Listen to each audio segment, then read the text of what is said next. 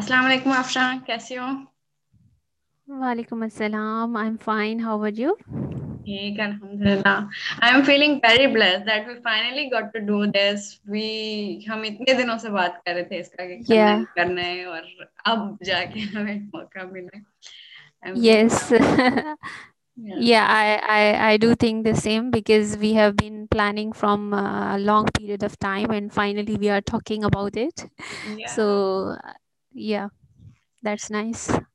So you're a good friend of mine and i have known you for almost three years now or two years. Um, but uh-huh. can you give, give an introduction to our audience who, who you are and what is your academic uh, background? Yeah. Yeah sure. Uh, my name is gulafsha and i'm from pakistan specifically from sindh region. And uh, um, after uh, doing uh, my master's i was uh, in a job, but during that time, I also got a scholarship from HAC Pakistan. So I went for doing PhD in France. And um, after completing my PhD in 2019, I came back to Pakistan and now I'm serving in one of the best institute in Pakistan as assistant professor. MashaAllah, that's very impressive and i have been always impressed um, by your journey. We entertain we entertain in the, this image in in the west that pakistan is a backward country. At some and at some point it enters in your spirit as well in your brain as well. And you think that it's true. But seeing you it i think it um it broke a lot of cliches i had in my mind um, mm-hmm. So coming back to your story, tell me your story. What kind of kid you were? What kind of what did you want to become when you were a kid? Uh, when I was a kid, uh, I always used to hear from my father when we uh, used to uh, meet any relative or uh, uh, family friends that ये मेरी बेटी तो doctor बनेगी ये मेरी बेटी तो doctor बनेगी so i had that in my mind that uh, at any cost i have to become an uh, mbbs doctor so i struggled for that as well so uh, but my efforts were not maybe in to that extent that i didn't qualify for that test for that exam but uh, fortunately i uh, i am you doctor, doctor, but you phd doctor, doctor. yeah fortunately i'm not that doctor but i became a doctor so uh, i'm happy that कि अब्बू का वो जो ख्वाब था ना कि doctor बनेगी एटलीस्ट मेरे नाम के साथ अब डॉक्टर है so yeah that's a good thing so i had that in my mind when i was a kid and i i still remember when i didn't qualify the exam and i was crying even my uh, i remember that my mother was crying because uh, i had that dream in uh, mind in my mind and heart mm-hmm. that i have to become a doctor so the day I didn't qualify the exam, uh, I was crying the whole night. And uh, in the morning, when I saw my mother, uh, I saw her face, and uh, it was clear that she also cried the whole night, like me. so, yeah. But uh, fortunately, um, although I believe that my life is full of a struggle, mm-hmm. but uh, fortunately, it's full of success I'm, as well yeah fortunately uh, it's a story of success as well yeah. This is so good माशाल्लाह यानी हम इतना ज्यादा highlight नहीं करते हैं parents के role को मगर पेरेंट्स yes. का encourage करना कि मेरी बेटी ये करेगी exactly. yeah, yeah.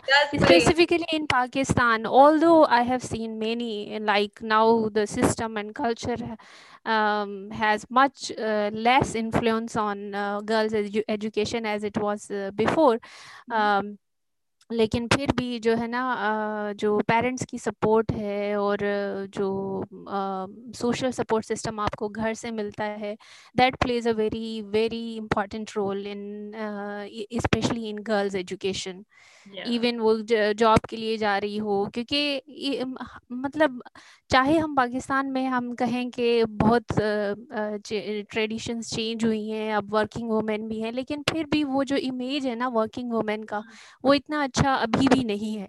So that needs to be change is as well so जब तक आपको घर वालों से सपोर्ट नहीं है ना तो हम्म। तब तक आप मेरे ख्याल में इवन घर से एक कदम निकाल के भी ना सोचते हो हज़ार बार कि जो है I am going outside now everybody is going to जज मी सो अगर आपके घर वाले आपके साथ हैं then it gives a confidence बिल्कुल। और यानी जब आप ऑफ़िस में जाते हैं तो ये नहीं कि आपसे कम काम लिया जाएगा because you are a girl आपसे आपको वहाँ ट्वाइस एज हार्ड काम करना पड़ेगा जितने कि आपके मेल काउंटर पार्ट कर रहे हैं।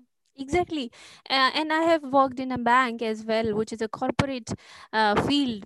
So I uh, personally I have experienced that uh, while I was working I was working more than the male counterparts in my field. I was working more than them.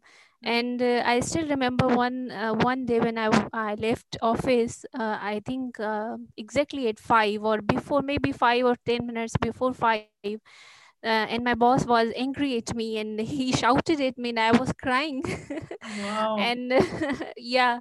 So all these experiences makes us uh, the person we are today but uh, uh, आपने बिल्कुल सही कहा कि ऐसा नहीं है कि हम अगर वर्किंग uh, फ़ील्ड uh, में हैं ऑर्गेनाइजेशंस में हैं तो हमसे कम काम लिया जाएगा because we are a women जैसे कहा जाता है कि अगर सीट अगर uh, आदमी और औरत खड़े हैं तो आपको औरत को सीट देनी पड़ेगी उसको बैठने के लिए या इस तरह की चीज़ें कही जाती हैं या अगर वो खड़ी है तो पहले आपने उसको जाने देना है. So all these things are there because I feel the respect factor is a lot in Pakistan pakistan for female but mm. at the same time there is a negative side as well.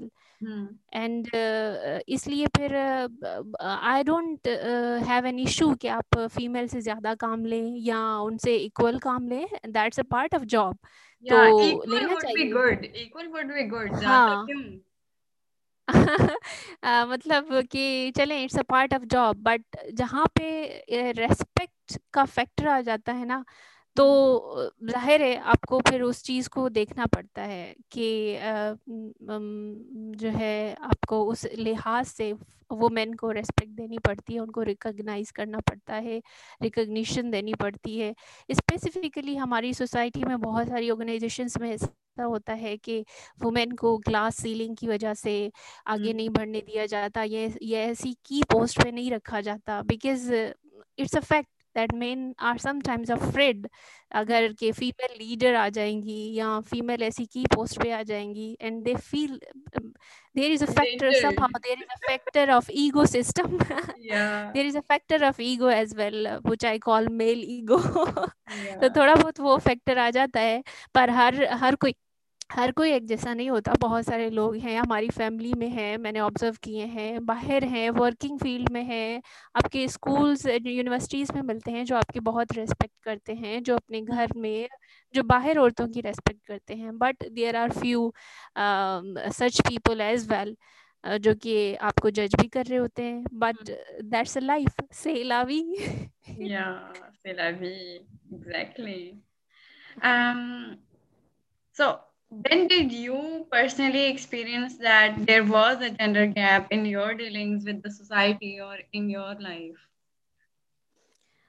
Uh, uh, मुझे personally तो मतलब घर की अगर मैं बात करूँ तो घर में मुझे कभी ये फील नहीं हुआ क्योंकि इनफैक्ट मुझे लगता है कि I am more privileged than my than my brothers क्योंकि मेरे फादर ने मेरे पेरेंट्स ने मैं समझती हूँ कि मुझे एजुकेशन के हिसाब से भी सबसे आगे रखा है चाहे वर्किंग ऑर्गेनाइजेशंस में काम करना हो उसमें भी they always appreciated me even going for a PhD for four years so far from them them was a big decision especially at the time when they were thinking me to get married. So it was a big decision for them. Uh, because उस वक्त तो मुझे समझ नहीं आ रही थी लेकिन आहिस्ता आहिस्ता जैसे आपकी उम्र बढ़ती है ना आपको रियलाइज़ होता है आप भी उनके अपने आप को उनके शूज़ में रख के सोचने लगते हैं कि देवर राइट तो अगर मैं सोचूं ना मतलब मुझे अपनी बेटी को या बेटे कुछ एजुकेशन के लिए भेजना है स्पेशली बेटी को at that time of my age और एट हर एज तो फिर मैं हज़ार दफ़ा सोचूँगी भी चाहे मेरा दिल करेगा कि मैं उसको जाने दूँ। So I can understand now the situation better than that time so I would say कि घर के हिसाब से I have been treated a lot better even than my brothers so so, uh, बाकी लेकिन जैसे ही आप वर्किंग फ़ील्ड में आते हो आपका सोशल इंट्रेक्शन बाहर की दुनिया से ज़्यादा होता है बढ़ता है तो आपको रियलाइज़ होता है कि बहुत सारी ऐसी चीज़ें हैं जहाँ पे आपको प्रिविलेज हासिल नहीं है। चाहे कहा जाता है कि औरत को ज़्यादा प्रिविलेज हासिल है हमारी सोसाइटी में लेकिन बहुत सारी चीज़ें हैं जो आप खुद भी जो है ना आगे बढ़ने से पहले हज़ार दफ़ा सोचते हो क्योंकि आपके आपके माइंड में वो चीज़ें रखी गई है ना। हमें स्कूल से सिखाया गया इवन घर से भी सिखाया जाता है कि भाई एक तो औरत को इतना लड़की को इतना नहीं बोलना और इस बात का ख्याल रखना है उस बात का ख्याल रखना है। So there are so many things which have been planted in our minds तो उन सब चीज़ों की वजह से हम खुद भी आगे नहीं बढ़ पाते और अगर yeah. बढ़ भी लें तो फिर there are so many judgmental people around us जो कि उसको नेगेटिव वे में भी देख रहे होते हैं। सो so, इसलिए मुझे लगता है कि अल्लाह का शुक्र है कि घर से तो ऐसी कोई सिचुएशन नहीं थी लेकिन as I enter entered in a co-education system as well as in a working field then I realized कि बहुत सारी चीज़ें हैं जिनमें आप चाह के भी आगे नहीं बढ़ सकते और कुछ लोग आपको बढ़ने भी नहीं देते Thank. um, yeah you said that you you esteem yourself uh, privileged that you have been blessed with supportive parents which mm-hmm. is not the case, I think, in most of the households in Pakistan. Mm-hmm. Mm-hmm. Uh, yeah, I do agree, but uh, now I think awareness बहुत ज़्यादा बढ़ चुकी है अगर मैं अपने घर की ही बात करूँ तो जैसे आ, आ, हम हमारी जो फैमिली है वो हमारे पूरे ख़ानदान में is the most well educated family and I'm the only female and only uh, uh, person in my um, whole relatives in my whole family who ha who has done PhD. तो उस हिसाब से जब मेरे father जो है या अम्मी जो है कहीं पे भी जाते हैं तो पहले हमारे रिलेटिव्स में मैट्रिक तक या आठवीं तक पढ़ाते थे लड़कियों को या इवन पढ़ाते भी तो फिर जॉब में उनको जॉब की परमिशन नहीं होती थी। लेकिन my father whenever he went to any relative तो वो सबको यही कहते थे बेटियों को पढ़ाएँ बेटियों को पढ़ाएँ बेटियों को पढ़ाएँ। और बिलीव में उसका इतना बड़ा फ़र्क पड़ा है कि हमारे सारे ख़ानदान की जो भी लड़कियाँ हैं ना वो अब आगे पढ़ती हैं मैट्रिक से ज़्यादा पढ़ती हैं आगे पढ़ती हैं और they are also working they are also working yeah. in uh, educational institutes mostly and uh, some of them have worked in a bank as well mm-hmm. so uska bahut bada farak pada है mm-hmm. तो या आई do agree के बहुत सारी families में नहीं भी होती और उसकी वजह क्या है? यही वजह है कि आप उन पेरेंट्स की भी कोई गलती नहीं कहूँगी मैं क्योंकि आपको सोसाइटी का जो प्रेशर होता है ना उसकी वजह से वो फिर खुद भी जो है जैसे हमारे यहाँ बस चुप कर जाते हैं कि भाई यहाँ यहीं तक तालीम सही है अब तुम्हारी शादी की है जे अब ये करना है वो करना है यहाँ शादी के बाद जाके करना इवन घूमने के लिए कहा अगर लड़कियाँ कहें कि हमने यहाँ वहाँ घूमना है तो वो कहते शादी के बाद घूमना ना? तो बहुत सारी ऐसी चीज़ें हैं यस लेकिन अगेन बहुत अगर पेरेंट्स की मर्ज़ी भी हो लेकिन उनके पास इतने रिसोर्सेज नहीं होते। हाँ। और यहाँ पे अगर आप स्टेट लेवल पे देखें गवर्नमेंट लेवल पे देते देखें तो वो सपोर्ट तो है ही नहीं ना जो यूरोपियन कंट्रीज़ में या अमेरिकन कंट्रीज़ में होती है गवर्नमेंट की तरफ़ से। तो यहाँ पे सारा सब कुछ जो है सिस्टम वो पेरेंट्स के हाथ में होता है। पेरेंट्स को ही आई वुड से कि they are over burden with the responsibilities and I have experienced that in my life हाँ यहाँ पे जो है ना कलेक्टिव सोसाइटी का जो सिस्टम है ना वैसे तो बहुत अच्छा है। I I do like that but मुझे जो uh, बुरी बात लगती है ना वो ये बात बुरी लगती है कि because of the collective society we are too dependent on our parents and they are too over burden with all the responsibilities एक तनख्वाह और बहुत सारे खर्चे हैं उस तनख्वाह के ऊपर। हाँ ना। एग्जैक्टली exactly, एक तनख्वाह है और इतने सारे बच्चों को पढ़ाना है उनकी शादियाँ करनी है फिर उनके बच्चों को भी ख्याल उन, उनको भी ख्याल रखना है और उनको उनका घर बनाना है। There are so many responsibilities यार।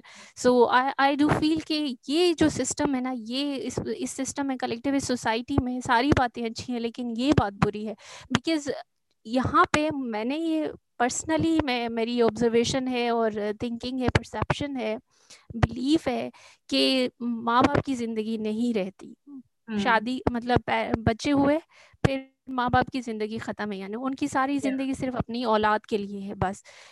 तो मैं समझती हूँ कि उनको हक है। टू पे ट्रिब्यूट टू आवर पेरेंट्स या या and uh, you are one of the example for us uh, that you are living in france and uh, you, uh, you are a role model for many of the girls in pakistan that uh, you are too ind independent uh, girl over there and you have studied you speak french you you have mixed with the culture over there by keeping all the values that you that your family has given all the values that religion has given and uh, uh, you are shining in your uh, business organization as well in your working field so you you especially for me i take you as an example alhamdulillah if we if we are an example for each other and if we mm-hmm. pull pull each other on the upward like upper valley side i uh-huh. think it's a blessing in itself कि हम हम्म। यानी लड़कियों को कहते हैं ना कि वो अपने आप में बहुत झगड़ा करते हैं I think they have massive power of positiveness that we can attract girls we can aspire girls कि आप हम्म। आओ यानी it's just your imagination that's keeping you यानी पीछे yeah yeah that's yes what. yes Come yes on, the things. motivation yeah. yeah आप अपनी जो आपके एम्बिशंस हैं जो आपके एस्पिरेशन हैं आप उसका पहला स्टेप स्टेप लें ठीक है hmm. है मगर once once you start proving yourself कि मैं. ये देन आई थिंक आप कर लेते हैं कन्विंस कर लेते हैं अपने पेरेंट्स को कर लेते हैं अपने यानी जो कोई भी आपको अपोज कर रहा है उसको कन्वर्ट कर लेते हैं। वैसे यानी maybe I am too privilege to to say that क्योंकि मेरी सिचुएशन में मुझे स्ट्रगल थोड़ा कम करना पड़ा है। तो I can not diminish their struggle but I am just saying that keep doing keep keep hoping and जो आपकी सत्ता में आपकी लिमिट्स में रह के जो कुछ हो सकता है make the most of it use your full potential in that limits and उसमें आहिस्ता आहिस्ता फिर आप अपनी लिमिट जो है वो पुश कर सकते हैं क्योंकि people realize what what are your powers and what what can you do या यस एंड आई थिंक यानी मैं तो यहाँ पे रहती हूँ फ्रांस में सो so, मेरा विजन फ्रांस के बारे में थोड़ा सा डिफरेंट हो गया बिकॉज आई मैं जिस तरह से पाकिस्तान को देखती हूँ यानी I want to get more of Pakistan you you you came to France for four years. And mm. what are the takeaways you got from your PhD, not only on academic level, but also on um, on personal level? Mm-hmm. Um, um, on personal level, I would first talk on that.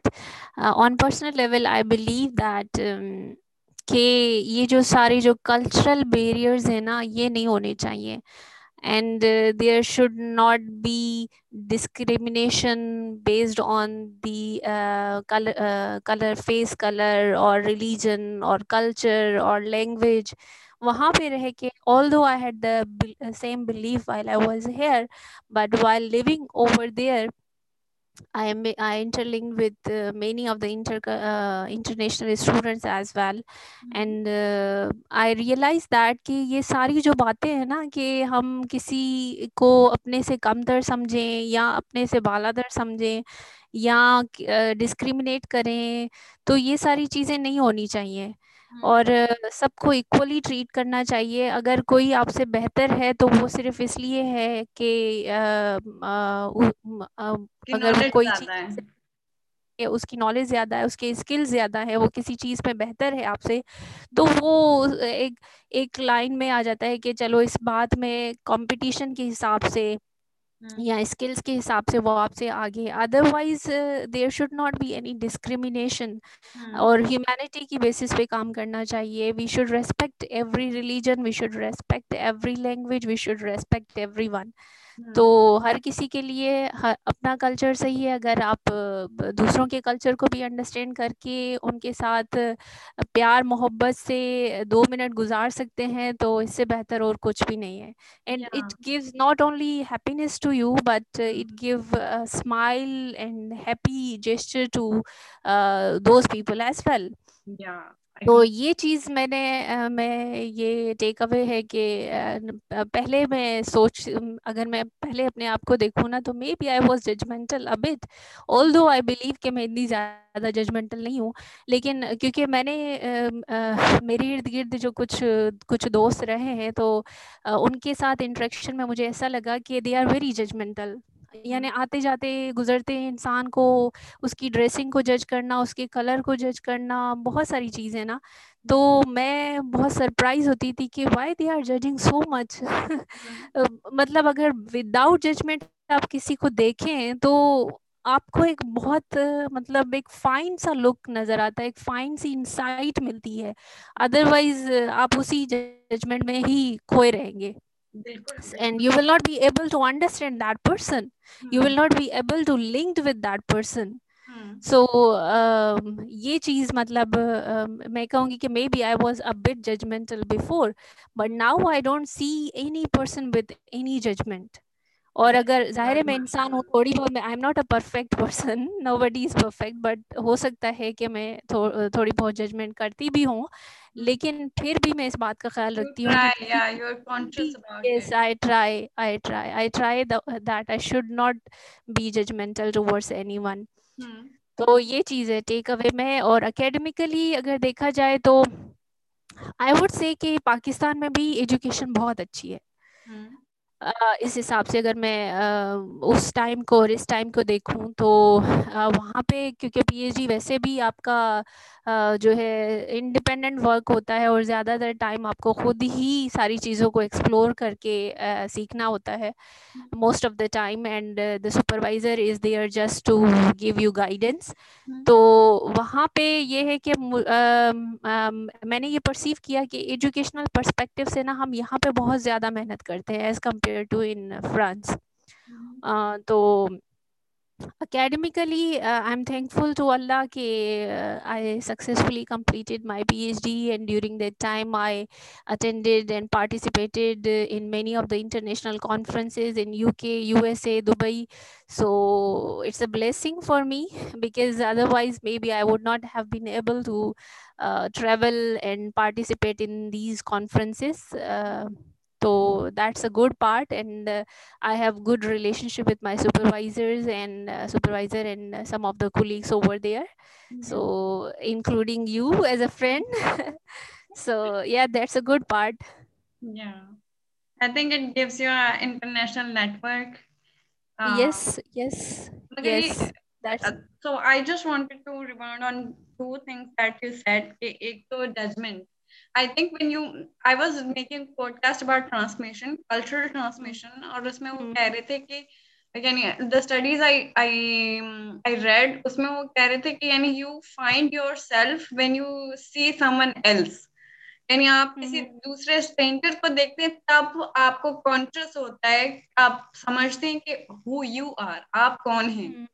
क्योंकि you realize the differences by comparing them to you हाँ हाँ तो differences तो ज़ाहिर होंगे, ठीक है? Differences होंगे बट डिफरेंसेस को जो है रेस्पेक्ट करनी है ना? डिफरेंसेस को एक्सेप्ट करना है। The best thing is to accept and respect the differences not to जज द डिफरेंसेस तो वहाँ पे uh, ये बात आ जाती है और म्यूचुअल uh, अंडरस्टैंडिंग के लिए बेटर अंडरस्टैंडिंग के लिए अच्छे रिलेशनशिप्स के लिए ज़रूरी होता है कि अगर uh, जो है हामीम अफशा से डिफरेंट है हम्म। किसी भी सेंस में तो मुझे हामिम को वैसे ही एक्सेप्ट करना चाहिए। अगर मैं उसे एज अ फ्रेंड मान रही हूँ मुझे उसकी किसी भी चीज़ को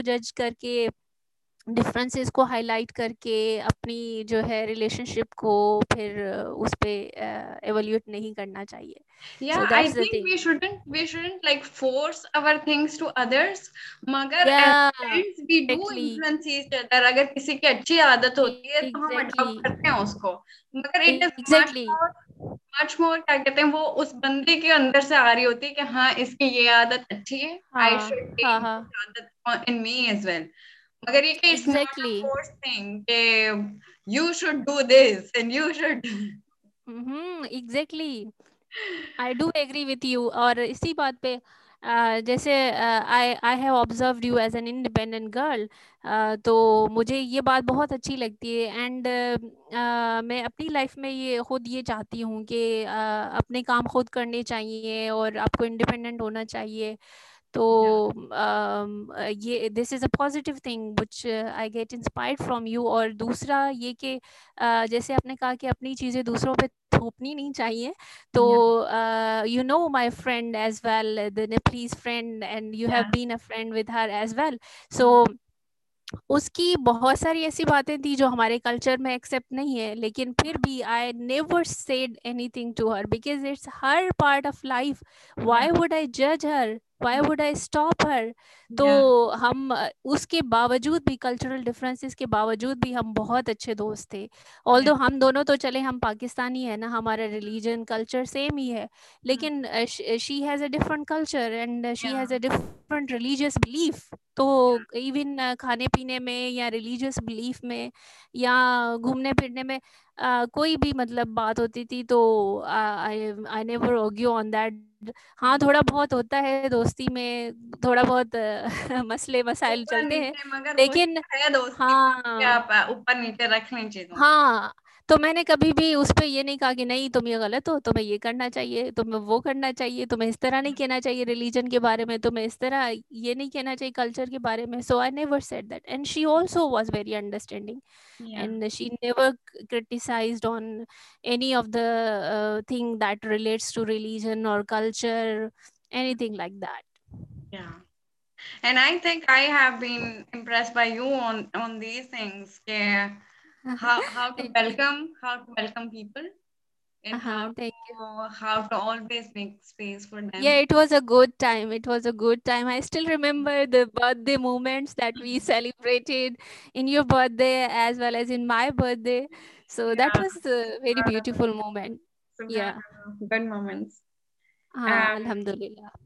what's uh so we will wrap up this uh this podcast with one last question uh, mm-hmm. which is what's your message to young girls with high aspirations and a lot of dreams in their eyes I would say कि पहले तो आपको ये, ये जो हम सोचते हैं ना कि दुनिया वाले क्या कहेंगे दुनिया वाले क्या कहेंगे इसी बात में हम बस अपने स्किल्स और पोटेंशियल सारे ख़त्म कर देते हैं। तो ज़ाहिर है दुनिया का काम है कहना दुनिया वाले कहते रहेंगे लेकिन अगर आप समझते हैं कि आपका एक विजन है आप आप एफर्ट कर सकते हैं आप कुछ हासिल कर सकते हैं and I think everybody can do that it's just the matter of motivation hmm. Internal motivation आपको, आपका एक गोल होना चाहिए, एक मोटिवेशन होनी चाहिए। Then you can do anything तो लड़कियाँ जो समझती हैं कि they they can play their part in in improving their life as well as the people around them including the society and the country they are living in even at the international level they should think about it and do whatever they want to do and uh, ये चीज़ निकाल देंगे दुनिया वाले क्या कहेंगे।